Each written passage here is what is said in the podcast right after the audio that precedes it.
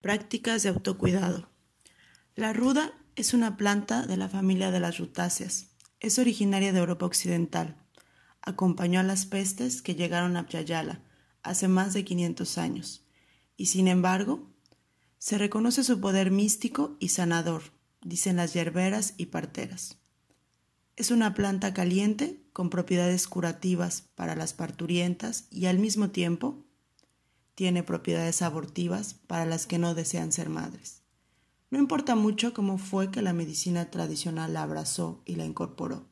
De hecho, la mayoría de las hierbas que usamos provienen de Europa.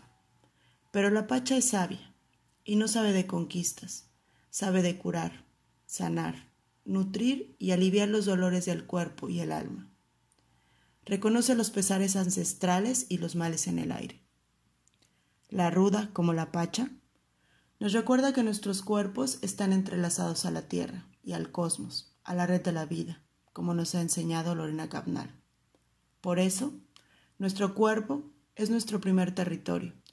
No importa de dónde vengamos, lo que es prescindible recordar es que el cuerpo de una misma es el primer lugar de resistencia, defensa y de deconstrucción del poder, de reestructurar lo colectivo, la lucha por lo común, parafraseando a Raquel Gutiérrez.